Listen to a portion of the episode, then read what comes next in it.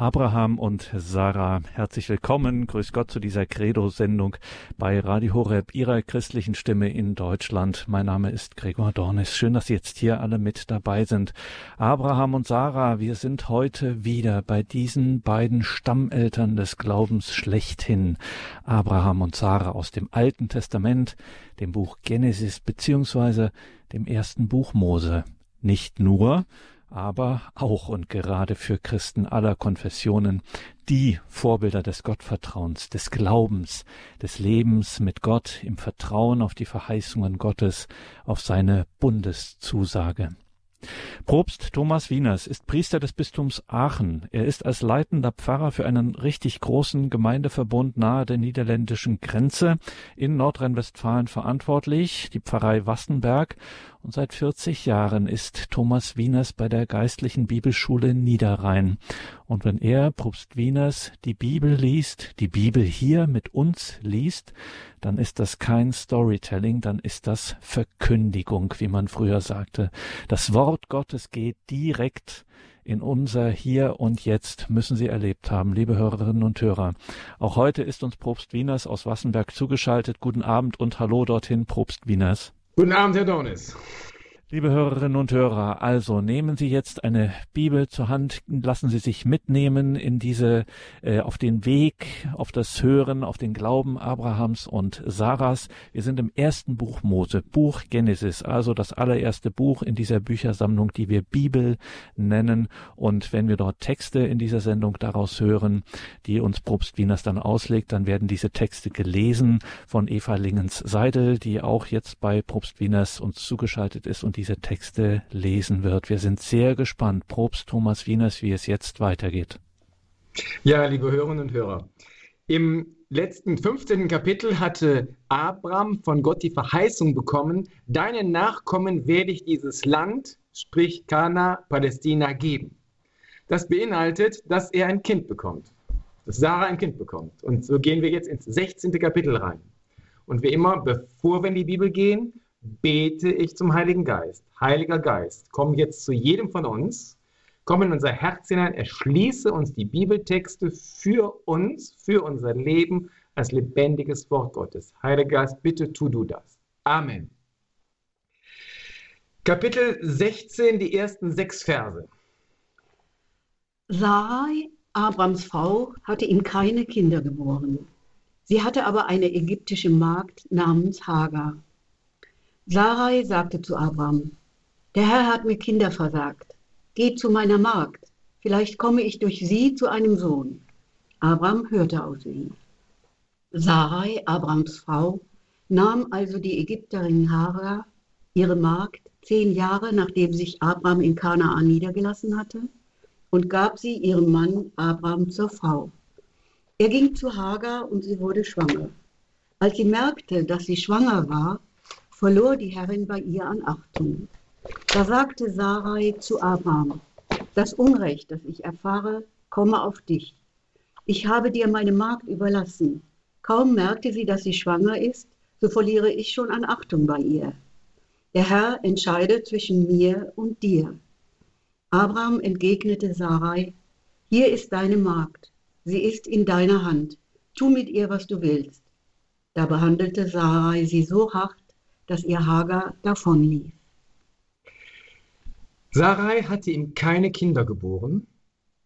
Sie hatte aber eine ägyptische Magd namens Hagar und es war sicherlich ihre Vertraute. Die beiden Frauen haben alles wahrscheinlich miteinander besprochen. Sie kennen das, man braucht eine Freundin, über die man, mit, mit der man über alles reden kann. Und ich bin mir sicher, dass Hagar mit fest zur Familie gehörte. Und jetzt sagt Sarai, der Herr hat mir Kinder versagt. Geh zu meiner Magd, vielleicht komme ich durch sie zu einem Sohn. Also Sarai will dem Herrn auf die Sprünge helfen. Sie will Gott nachhelfen. Kennen wir das nicht? Jetzt kann man sagen, wie geht das denn mit der Magd?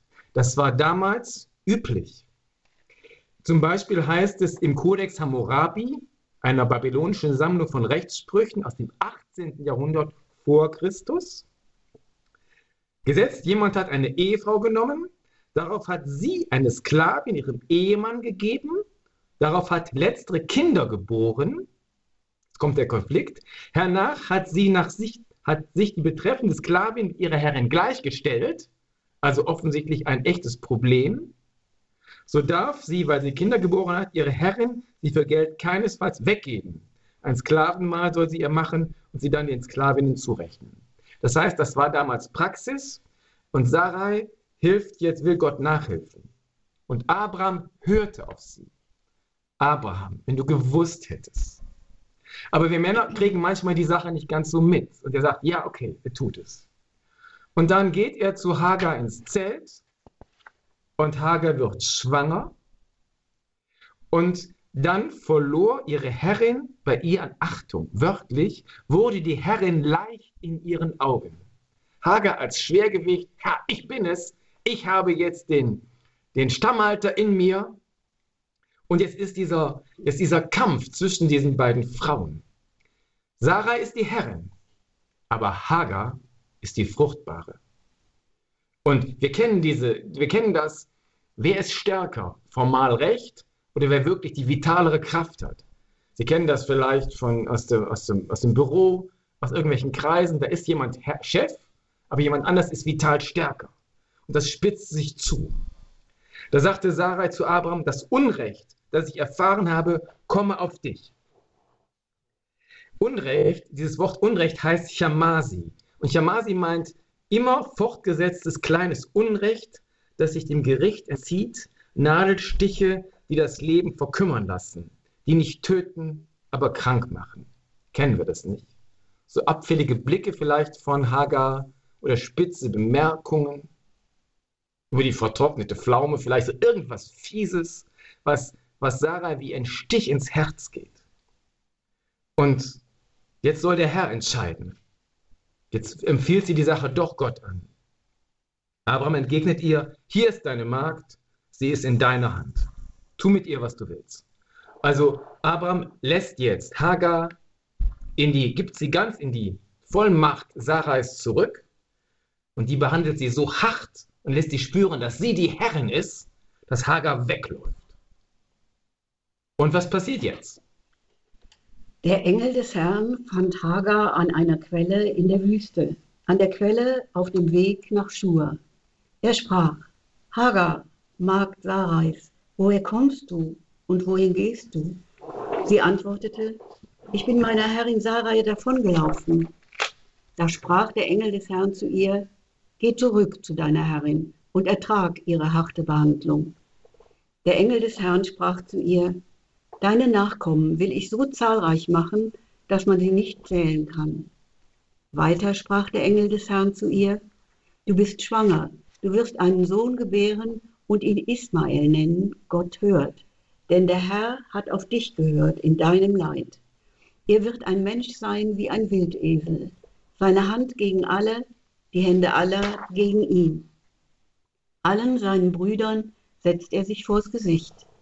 Da nannte sie den Herrn, der zu ihr gesprochen hatte, El Roi, Gott, der nach mir schaut. Sie sagte nämlich, habe hier nicht nach dem geschaut, der nach mir schaut? Darum nannte sie den Brunnen Beer Lahai Roi, Brunnen des Lebendigen, der nach mir schaut. Er liegt zwischen Kadesh und Beret. Ja, Hagar war mit Abraham zusammen gewesen. Und Gott hatte dem Abraham verheißen, deinen Nachkommen, wörtlich deinem Samen, will ich Verheißung schenken, das Land geben. Das heißt, Hagar ist durch das Zusammensein mit Abraham Verheißungsträgerin geworden. Und Gott kann sie nicht einfach laufen lassen. Und er sucht sie. Und es das heißt dann, der Engel des Herrn fand sie. Und das heißt, er hat nach ihr gesucht. Und er kümmert sich um Hagar, obwohl sie nicht zum auserwählten Volk gehört. Und er sagt zu ihr, Hagar, Magd Sarais, woher kommst du und woher gehst du? Sie antwortete, ich bin meiner Herrin Sarai davongelaufen. Auf die erste Frage weiß sie die Antwort, ich bin weggelaufen. Auf die zweite Frage hat sie keine Antwort, nur weg. Da sprach der Engel des Herrn zu ihr, geh zurück zu deiner Herrin Ertrag ihrer harte Behandlung. Der Engel mutet ihr schon richtig etwas zu. Aber der Engel darf das auch sagen, denn wie ein Ausleger feststellt, dieser Engel des Herrn, in dem ist Gott fast gegenwärtig. Vielleicht ist es Gott selber, denn er sagt dann, deine Nachkommen will ich so zahlreich machen, dass man sie nicht zählen kann. Und Engel können keine Nachkommen schenken. Das kann nur Gott. Also spricht aus diesem Engel, ist da sozusagen Gott gegenwärtig. Und sie ist die einzige Frau, Hagar, im Alten Testament, die eine solche Verheißung bekommt. Weiter sagt der Engel, sagt Gott zu ihr, du bist schwanger, du wirst einen Sohn gebären, ihn Ismael nennen, Gott hört. Denn der Herr hat auf dich gehört in deinem Leid. Er wird ein Mensch sein wie ein Wildesel. All seine Hand gegen alle, die Hände aller gegen ihn. Allen seinen Brüdern setzt er sich vors Gesicht. Wir spüren hier eine Wildheit, wir spüren hier eine, eine Unbeherrschtheit oder so irgendetwas etwas richtig Hartes. Ismael ist der Stammvater der arabischen Beduinen, die wissen sich von ihm abstammend. Und Ismaels Leben wird bestimmt sein von dem Krieg aller gegen alle. Trotz vieler Feinde, zu denen auch seine Brüder zählen, wird er das Land erobern und besitzen. Es wird ihm keiner Freund sein, doch niemand wird wagen, ihm entgegenzutreten. Also wir spüren hier so eine, einen Grundzug in seinem Charakter, den man vielleicht ein Stück weit bis heute sehen kann. Zoologisches Schmankerl am Ende. Das Wort Wildesel heißt eigentlich übersetzt Zebra und also ein Wildzebra. Und Zebras sind normalerweise relativ, haben ein gutes Sozialverhalten. Bis auf das Grevi-Zebra, habe ich nachgeguckt, das geht keine dauerhaften Bindungen ein. Und so ist ja Ismael jetzt charakterisiert. Und sie nennt jetzt den Herrn, der zu ihr gesprochen hat, El Rui, Gott, der nach mir schaut. Gott schaut also nach ihr und er sieht sie in ihrem Leben. Und Schwestern und Brüder, Gott sieht jeden in unserem, in seinem Leben. Er sieht sie in ihrem Leben, er sieht mich in meinem Leben. Er ist aufmerksam für uns. Er hat uns immer im liebevollen Blick. Und so nennt sie dann diesen Brunnen Berla Hairui, Brunnen des Lebendigen. Und ich möchte ein kurzen, mit einem kurzen Gedicht schließen. Hagar, El Rui möchte ich dich nennen, Gott, der nach mir schaut. Gott, der nach mir schaut in den Wüsten meines Lebens. Gott, der nach mir schaut, wenn Menschen mich in die Wüste schicken. Gott, der nach mir schaut, wenn ich nach Quellen suche. Ich weiß, dass du El Rui bist. Lass mich deine Quellen finden, deine Sorgen spüren, deine Augen sehen. Ich weiß, dass du El Rui bist. In meiner Wüste schau mich an. Gedicht von Marie-Louise Langwald aus Frauengestalten, Begegnung mit Frauen des Alten Testaments aus dem Patris Verlag. Abraham ist 86 Jahre alt, als Hagar ihm dann Ismael gebiert. Hagar gebiert ihm den Ismael. Und jetzt machen wir eine kurze Pause, um das erstmal zu verdauen.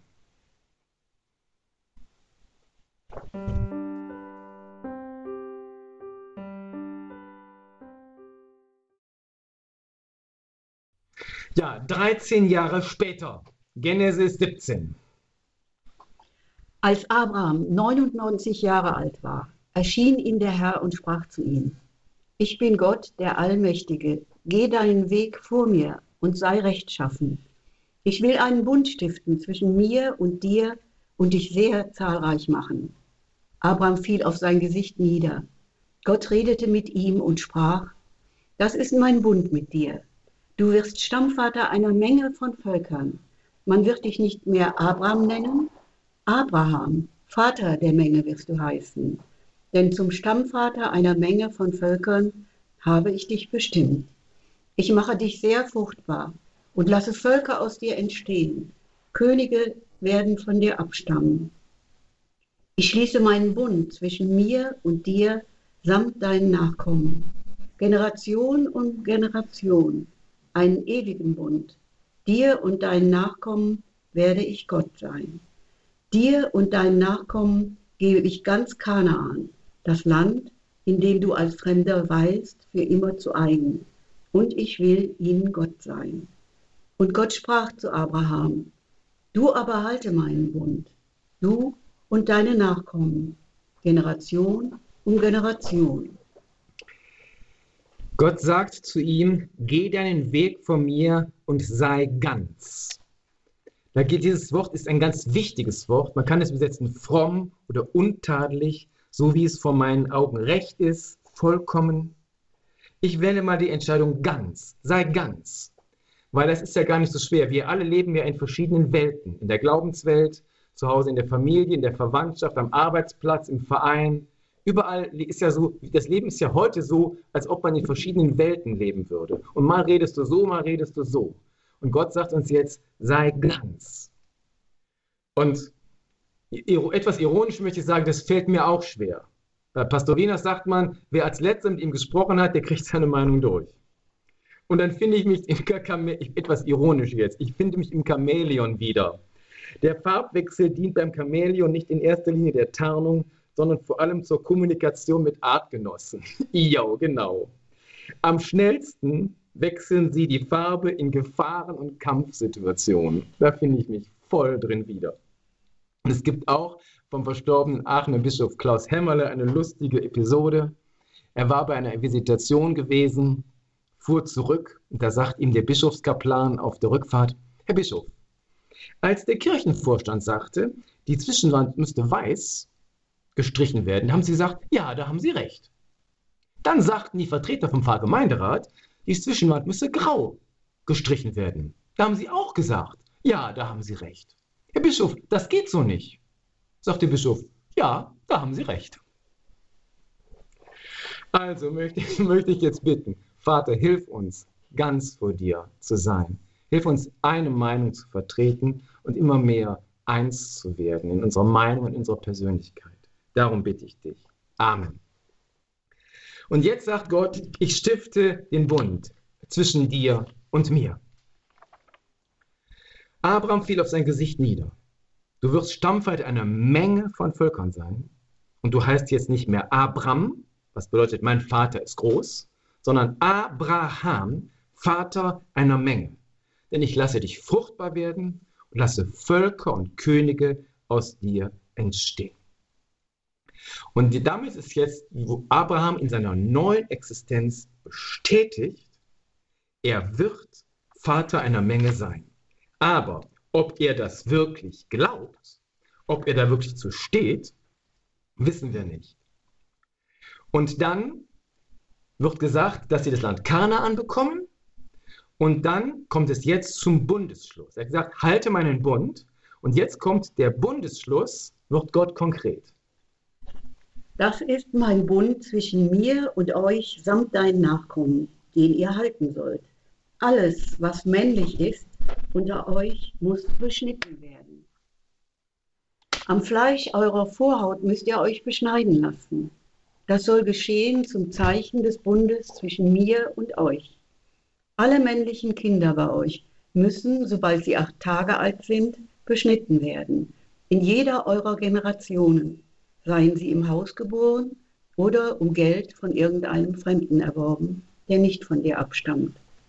Beschnitten muss sein der in deinem Haus geborene und der um Geld erworbene. So soll mein Bund, dessen Zeichen ihr an eurem Fleisch tragt, ein ewiger Bund sein. Ein unbeschnittener, eine männliche Person, die am Fleisch ihrer Vorhaut nicht beschnitten ist, soll aus ihrem Stammesverband ausgemerzt werden. Er hat meinen Bund gebrochen. Das ist natürlich jetzt eine große Sache. Und so wie Gott das Land Israel für die Juden vorgesehen hat, so wie das Volk der Juden, das auserwählte Volk sozusagen, der, der, Fuß ist, den Gott in der Tür hat und sagt, das ist mein Volk, ein besonderes Volk, so ist jetzt für jeden männlichen Juden die Beschneidung wichtig. ist ein Glaubenszeichen, dass beim, bei den allen Männern am Glied, am Penis die Vorhaut abgeschnitten wird und das sozusagen ihn eingliedert in das Volk Gottes, dieses Zeichen im Fleisch. Es gibt natürlich jede Menge Einwände dagegen. Die vier wichtigsten wären, Beschneidung ist unnötig, ist eine Form der Verstümmelung.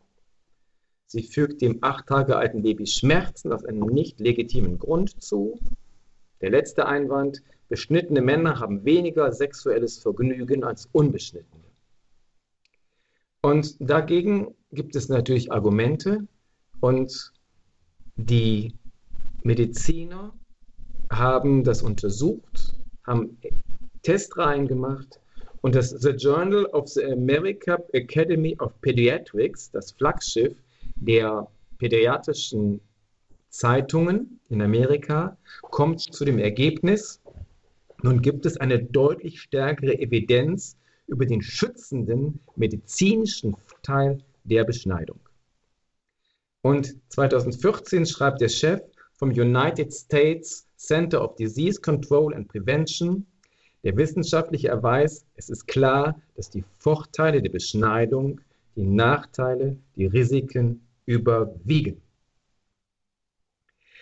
Das heißt, Vorteile sind ein geringeres Risiko an Entzündungen der Harnröhre, reduziertes Risiko einiger sexuell übertragbarer Krankheiten bei Männern, Schutz gegen Peniskrebs und reduziertes Risiko von Vaginalkrebs bei den weiblichen Partnern. Das heißt, es ist relativ deutlich, das ist eine medizinisch sinnvolle Sache. Der zweite Punkt, ob man hier von Verstümmelung reden kann, lässt sich bedenken. Gegenargument, ähm, dieses Wort ist normalerweise für die Genitalverstümmelung an Frauen und jungen Mädchen reserviert. Und wer dieses Wort für die Beschneidung verwendet, trivialisiert den Horror der weiblichen ähm, Genitalverstümmelung. Also man sollte eigentlich dieses Wort nicht verwenden, um das Schlimme, was den Mädchen und Frauen passiert, nicht irgendwie auf eine Ebene zu stellen. Drittes Argument, es fügt den, es fügt den Babys Schmerzen zu, das stimmt. Aber in diesen wenigen Tage alten Kindern ist dieser Schmerz sicherlich einfacher zu ertragen als später, weil andere Religionen beschneiden deutlich später und dann ist der Schmerz deutlich größer. Welchen Sinn hat jetzt die Beschneidung? Und da schreibt ein jüdischer Vater, und der auch später Großvater geworden ist, beschreibt den Vorgang der Beschneidung so. Ich fand die Beschneidung meiner beiden Söhne und meiner beiden Enkel emotional und spirituell ergreifender als irgendein anderes religiöses Ritual in meinem Leben. Ich schrie bei der Beschneidung meiner beiden Söhne. Hier war ich in einer dramatischen Weise einer, der seine Söhne und dann die Enkel in das jüdische Volk brachte und in den jüdischen Bund mit Gott. Ich dachte daran, wie mein Vater es mit mir gemacht hatte wie sein Vater es mit ihm gemacht hatte. Alle zurückgehend auf Abraham fast 4000 Jahre vorher. Ich dachte an all die Juden, die oft unter Risiko ihres Lebens ihre Söhne in den Bund hineingebracht hatten, während der antisemitischen Perioden in der jüdischen Geschichte. Das heißt, es ist ein uraltes Zeichen, ein ergreifendes Ritual, mit dem die Personen in diesen Bund hineingebracht werden. Und wie gesagt, in der Tora, bei den Juden, ist das Leibliche auch immer sehr, sehr wichtig. Weil das Leibliche und das Geistliche hat gegenseitig Einflüsse aufeinander. Und dann wird deutlich, dass das eine notwendige Voraussetzung ist und wer nicht beschnitten ist, der soll ausgemerzt werden. Es gehört zum männlichen Juden dazu, dass er beschnitten ist, als Zeichen des Bundes. Was jetzt weiterkommt, ja, es geht weiter. Vers 15. Weiter sprach Gott zu Abraham: Deine Frau Sarai sollst du nicht mehr Sarai nennen, sondern Sarah, Herrin soll sie heißen. Ich will sie segnen und dir auch von ihr einen Sohn geben. Ich segne sie, so dass Völker aus ihr hervorgehen Könige über Völker sollen ihr entstammen. Da fiel Abraham auf sein Gesicht nieder und lachte. Er dachte, können einem Hundertjährigen noch Kinder geboren werden und kann Sarah als 90-Jährige noch gebären? Dann sagte Abraham zu Gott, wenn nur Ismael vor dir am Leben bleibt. Gott entgegnete, nein, deine Frau Sarah wird dir einen Sohn gebären und du sollst ihn Isaac nennen. Ich werde meinen Bund mit ihm schließen, als einen ewigen Bund für seine Nachkommen. Auch was Ismael angeht, erhöre ich dich. Ja, ich segne ihn. Ich lasse ihn fruchtbar werden und zahlreich werden. Zwölf Fürsten wird er zeugen, und ich mache ihn zu einem großen Volk. Meinen Bund aber schließe ich mit Isaac, den dir Sarah im nächsten Jahr um diese Zeit gebären wird. Als Gott das Gespräch beendet hatte, verließ er Abraham und fuhr zur Höhe auf. Das heißt, auch Sarai bekommt einen neuen Namen, Sarah, Herrin, weil sie Stammmutter eines neuen Volkes mit einem neuen Bund wird. Ich will sie segnen und ich will ihr einen Sohn geben. Da fiel Abraham auf sein Gesicht nieder und lachte. Er dachte, können einem 100-Jährigen noch Kinder geboren werden und kann Sarah als 90-Jährige noch gebären? Das geht doch gar nicht. Abraham lacht. Und hier haben wir es jetzt mit einem typischen Glaubenskonflikt zu tun, dass die Erfahrungen, die Abraham bisher gemacht hat, nicht zur Verheißung Gottes passen. Und das, liebe Schwestern und Brüder, ist der Grundkonflikt des Glaubens, in dem wir immer wieder stehen. Dass unsere bisherigen Erfahrungen so sind und dann ist eine Verheißung in die Zukunft und wir ziehen jetzt die Linie unserer vergangenen Erfahrungen in die Zukunft aus und sagen, das kollidiert doch mit der Verheißung Gottes. Und das ist jetzt genau der Glaubensschritt, dass ich sage, bisher waren meine Erfahrungen so und Gott hat mir diese Verheißung in seinem Wort zugesichert. Und er ist unverbrüchlich treu. Und rein logisch gesehen eine Erfahrung aus der Vergangenheit kann ja einer Verheißung der Zukunft überhaupt nicht widersprechen, weil die beiden Sachen berühren sich ja gar nicht. Nur in unserem Herzen kommt beides zusammen. Und dann heißt es jetzt, das Gebet würde jetzt lauten, Herr, bisher habe ich diese Erfahrungen gemacht, aber du verheißt mir das und ich vertraue dir jetzt, dass das so sein wird. Und dann zeigt sich aber bei Abraham, soweit ist er noch nicht, wenn nur Ismael vor dir am Leben bleibt. Nach dem Motto, besser der Spatz in der Hand als die Taube auf dem Dach. Aber jetzt wird Gott deutlich, nein, deine Frau Sarah wird dir einen Sohn gebären. Du sollst ihn Isaac nennen und ich werde meinen Bund mit ihm schließen. Mit dem Sohn der Verheißung werde ich den Bund schließen. Auch Ismael, den du ja auch liebst, Abraham, werde ich segnen und zu einem großen Volk machen. In Genesis 25, 12 und folgende werden dann auch die Namen der Söhne Ismaels genannt. Aber meinen Bund schließe ich mit Isaak, den der Sarah im nächsten Jahr um diese Zeit gebären wird. Um das vielleicht besser zu verstehen, stellen, wir, stellen Sie sich eine tiefe Schlucht vor und es soll jetzt über diese Schlucht von den beiden Berg, Bergseiten links und rechts soll eine Brücke gebaut werden. Und die Brücke, der Ausgangspunkt der Brücke und der Endpunkt der Brücke müssen beide die gleiche tragfähige Qualität haben, damit die Brücke hält. Und genauso muss der Sohn der Verheißung, der Isaak, muss die gleiche göttliche Qualität haben wie die Verheißung. Und der natürlich gezeugte Ismael kann diese Verheißung nicht empfangen, sondern nur der Isaak, der Sohn der Verheißung. Der kann das empfangen. Und so macht jetzt Gott deutlich, ich werde Ismael segnen, weil er dein Sohn ist, weil er aus deinem Samen ist. Aber meine Verheißung wird über Isaak laufen. Dann beendet Gott das Gespräch.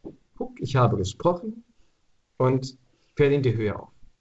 Und jetzt lesen wir weiter wie Abraham sofort gehorsam ist und die Anweisung Gottes umsetzt. Abraham nahm nun seinen Sohn Ismael sowie alle in seinem Haus geborenen und alle um Geld erworbenen, alle männlichen Personen vom Haus Abraham und beschnitt das Fleisch ihrer Vorhaut noch am selben Tag, wie Gott ihm befohlen hatte. Abraham war 99 Jahre alt, als er am Fleisch seiner Vorhaut beschnitten wurde. Und sein Sohn Ismael war 13 Jahre alt, als er am Fleisch seiner Vorhaut beschnitten wurde. Am selben Tag wurden Abraham und sein Sohn Ismael beschnitten. Auch alle Männer seines Hauses, die im Haus geborenen und die um Geld von Fremden erworbenen, wurden mit ihm beschnitten. Wir machen wieder eine kleine Musikpause, bevor wir das geheimnisvolle Kapitel 18 beginnen. Und dass wir jetzt eine kleine Pause machen und nachwirken lassen, dass der Isaak als Sohn der Verheißung die, der Verheißungsträger ist.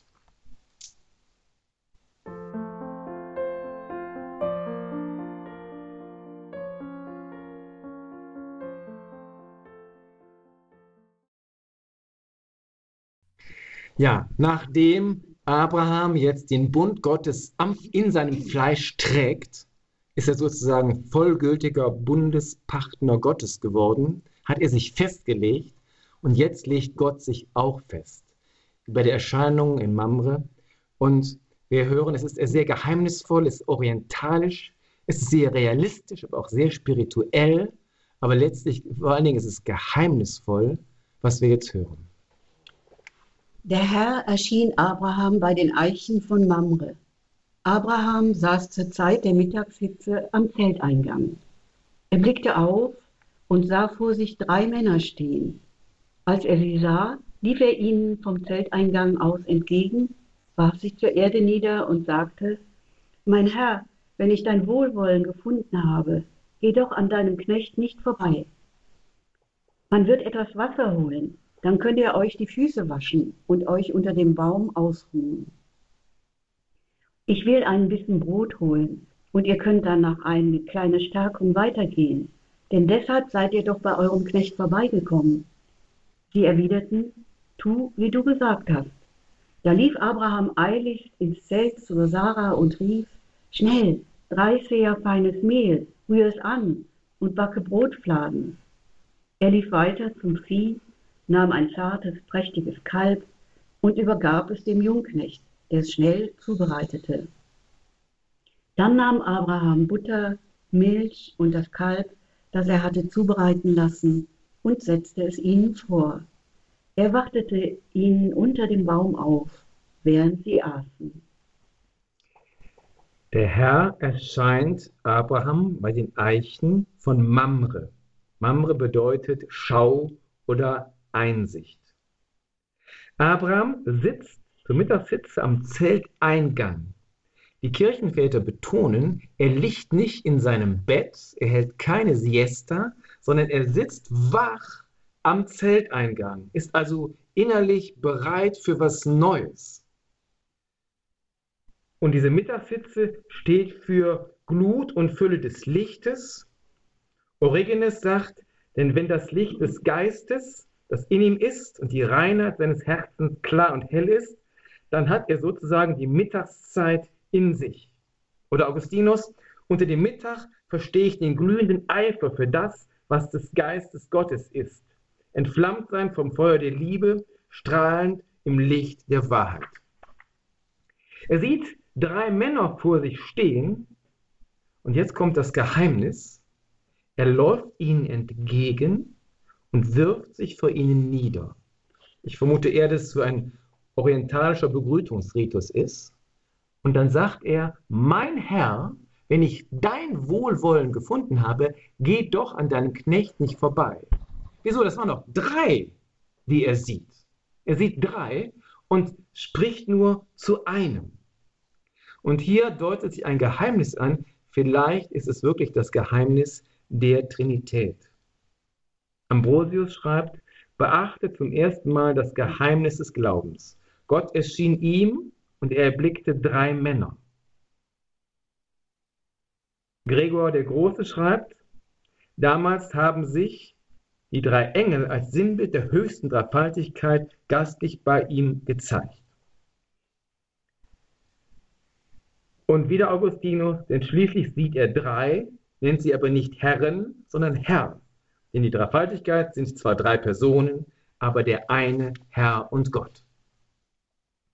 Und dann zeigt sich diese Gastfreundschaft des Abraham. Ihr könnt euch eure Füße waschen, ich will euch einen kleinen Bissen Brot holen. Die Rabbinen sagen, der Gerechte sagt wenig und tut viel. Abraham natürlich untertreibt ganz deutlich. Und jetzt kommt Sarahs Einsatz. Sarah, komm, back Brot. Und dann läuft er zum Kalb, der Jungknecht, bereitet es zu. Mit der ganzen Mahlzeit bringt er dann, bringt er zu den drei Herren. Das Fleisch, das Brot und dann Dickmilch und frische Milch. Weinanbau gab es damals nur für Sesshafte. Abraham war Nomade, der hatte gar keine Zeit, um Wein anzubauen. Also Dickmilch und frische Milch. Und er wartet ihn unter dem Baum auf. Er bleibt stehen, während sie aßen. Jetzt hatten die Kirchenväter ein Stück weit ein Problem damit, weil wenn es wirklich Gott ist, dann kann Gott ja nicht essen. Und Justinus sagt zum Beispiel, sie hätten nicht mit den Kiefern gekaut, sondern was sie sagten, dass, dass sie hatten, hätte es mit Feuer verzehrt. Aber das lassen wir mal weg, den Justin. Ich gehe davon aus, die drei haben wirklich gegessen. Gott war gegenwärtig bei Abraham am Zelt und er hat leiblich wirklich gegessen, weil das Spirituelle, das Geistliche zusammenhören. Abraham hatte Gott bei sich zu Gast. Und er tut alles, um seiner Gastfreundschaft Ausdruck zu verleihen. Und jetzt kommt es zu dem Dialog. Sie fragten ihn, wo ist deine Frau Sarah? Dort im Zelt, sagte er. Da sprach der Herr, in einem Jahr komme ich wieder zu dir. Dann wird deine Frau Sarah einen Sohn haben.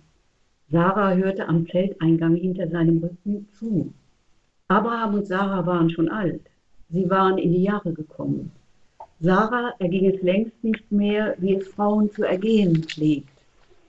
Sarah lachte daher still in sich hinein und dachte, ich bin doch schon alt und verbraucht und soll noch das Glück der Liebe erfahren? Auch ist mein Herr doch schon ein alter Mann. Da sprach der Herr zu Abraham, warum lacht Sarah und sagt, soll ich wirklich noch Kinder bekommen, obwohl ich so alt bin? Ist beim Herrn etwas unmöglich? Nächstes Jahr um diese Zeit werde ich wieder zu dir kommen. Dann wird Sarah einen Sohn haben. Sarah leugnete, ich habe nicht gelacht. Sie hatte nämlich Angst. Er aber sagte, doch, du hast gelacht. Sie fragen ihn, wo ist deine Frau Sarai? Dort im Zelt. In der damaligen Kultur war es nicht üblich, dass Frauen mit fremden Männern, auch wenn es Gäste waren, sprechen. Und jetzt sagt Gott, ich will im nächsten Jahr, wenn ich wiederkomme, ich will Sarah, Sarah wird einen Sohn haben. Und beide wussten, dass das biologisch nicht mehr geht. Und Sarah lauscht am Zelteingang und lacht still in sich hinein. Wie soll das denn gehen? Ich bin doch schon alt und verbraucht. Das hebräische Wort verbraucht ist Bala. Das nimmt man normalerweise für alte Kleider zum Wegwerfen oder für morsche Knochen. Also Sarah drückt sich hier sehr, sehr derb aus. Und ich soll noch das Glück der Liebe erfahren. Auch ist mein Herr doch schon ein alter Mann. Sie weiß um ihren Abraham.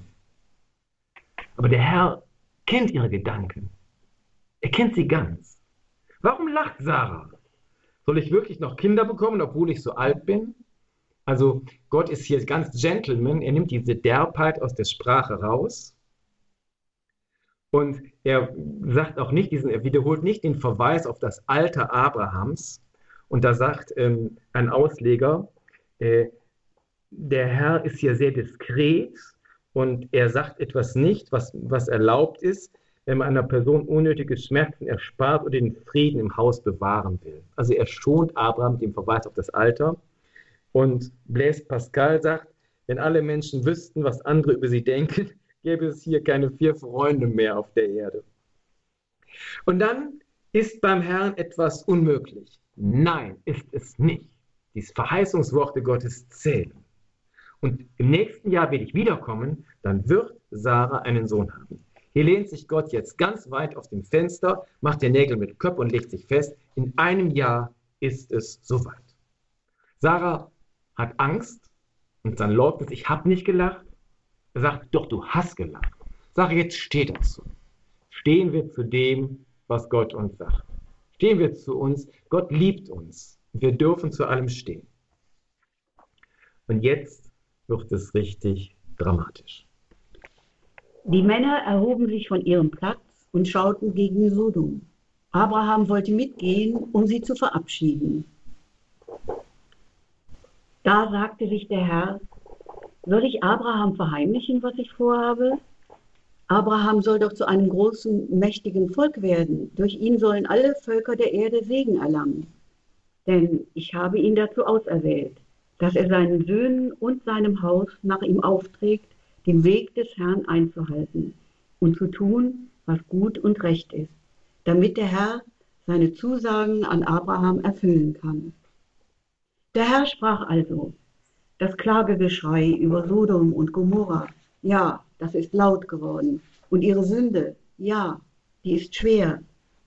Ich will hinabgehen und sehen, ob ihr Tun wirklich dem Klagegeschrei entspricht, das zu mir gedrungen ist. Will es wissen.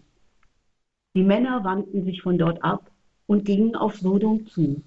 Abraham aber stand noch immer vor dem Herrn. Jetzt wird es richtig dramatisch, weil jetzt geht es um Sodom und Gomorra. Da sagte der Herr, soll ich Abraham verheimlichen, was ich vorhabe? Abraham soll doch zu einem großen, mächtigen Volk werden. Durch ihn sollen alle Völker der Erde Segen erlangen. Das heißt, Gott nimmt jetzt Abraham als Partner ganz ernst. Und er soll später mal anstelle Gottes wirklich diesen Glauben an den einen weitergeben. Und Gott möchte keine Geheimnisse vor ihm haben. Denn er ist auch dazu auserwählt, seinen Söhnen den Glauben weiterzugeben. Und er möchte ihn ganz ins Vertrauen ziehen und ihm seine Pläne offenbaren. Und Jesus sagt ja auch, ich habe euch nicht mehr Knechte genannt, sondern Freunde. Ich habe euch alles gesagt, was ich von meinem Vater gehört habe. Und uns werden die Pläne Gottes offenbart, in der Bibel oder so, damit wir jetzt eintreten und damit wir mitmachen mit der Heilsgeschichte. Und jetzt erleben wir diesen dramatischen Ringkampf von Abraham. Er trat näher und sagte, willst du auch den Gerechten mit den Ruchlosen wegraffen? Vielleicht gibt es 50 Gerechte in der Stadt. Willst du auch sie wegraffen und nicht doch dem Ort vorgeben wegen der 50 Gerechten dort? Das kannst du doch nicht tun, die Gerechten zusammen mit den Ruchlosen umbringen. Dann ginge es ja dem Gerechten genauso wie dem Ruchlosen. Das kannst du doch nicht tun. Sollte sich der Richter über die ganze Erde nicht an das Recht halten? Da sprach der Herr, wenn ich in Sodom, in der Stadt, 50 Gerechte finde, werde ich ihretwegen dem ganzen Ort vergeben. Abraham antwortete und sprach, ich habe es nun einmal unternommen, mit meinem Herrn zu reden, obwohl ich Staub und Asche bin. Vielleicht fehlen an den 50 Gerechten fünf. Wirst du wegen der fünf die ganze Stadt vernichten? Nein, sagte er, ich werde sie nicht vernichten, wenn ich dort 45 finde. Er fuhr fort, zu ihm zu reden. Vielleicht finden sich doch nur 40. Da sprach er, ich werde es der 40 wegen nicht tun. Und weiter sagte er, mein Herr zürne nicht, wenn ich weiterrede. Vielleicht finden sich doch nur 30. Er entgegnete, ich werde es nicht tun, wenn ich doch 30 finde. Darauf sagte er, ich habe es nun einmal unternommen, mit meinem Herrn zu reden. Vielleicht finden sich doch nur 20. Er antwortete, ich werde sie um der 20 willen nicht vernichten. Und nochmal sagte er, mein Herr, zürne nicht, wenn ich nur noch einmal das Wort ergreife. Vielleicht finden sich doch nur zehn. Und wiederum sprach er, ich werde sie um der zehn willen nicht vernichten. Nachdem der Herr das Gespräch mit Abraham beendet hatte, ging er weg und Abraham kehrte heim. Dramatisches Ringen der Fürbitte Gott hatte dem Abraham seine Pläne offenbart, vielleicht damit Abraham jetzt ein, ein, sich einbringt, damit er ringt um Sodom und um seinen Neffen, der in der Nähe von Sodom wohnt. Und jetzt redet Gott mit Abraham in einem dramatischen Gebetskampf. Es ist so, als ob Sodom am Boden im Dunkel läge, die Gefahr ist über ihm, die Barmherzigkeit Gottes ist da drüber und Abraham versucht jetzt diese Barmherzigkeit Gottes runterzuziehen. Er versucht jetzt dem Schicksal in die Speichen zu greifen, er versucht dem Herrn der Welt etwas abzutrotzen in einem freien Glaubensrede. Und ich bin mir sicher, dass Gott unser Gebet braucht und er will es. Wir können das gut sehen an einem Beispiel. Im Lukas-Evangelium sagt Jesus, die Ernte ist groß, es gibt nur wenig Arbeiter, bittet also den Herrn der Ernte, Arbeiter für seine Ernte einzusetzen. Man könnte sagen, Herr, es sind viele, wenig Arbeiter für die Ernte, jetzt schickt doch ein paar Arbeiter.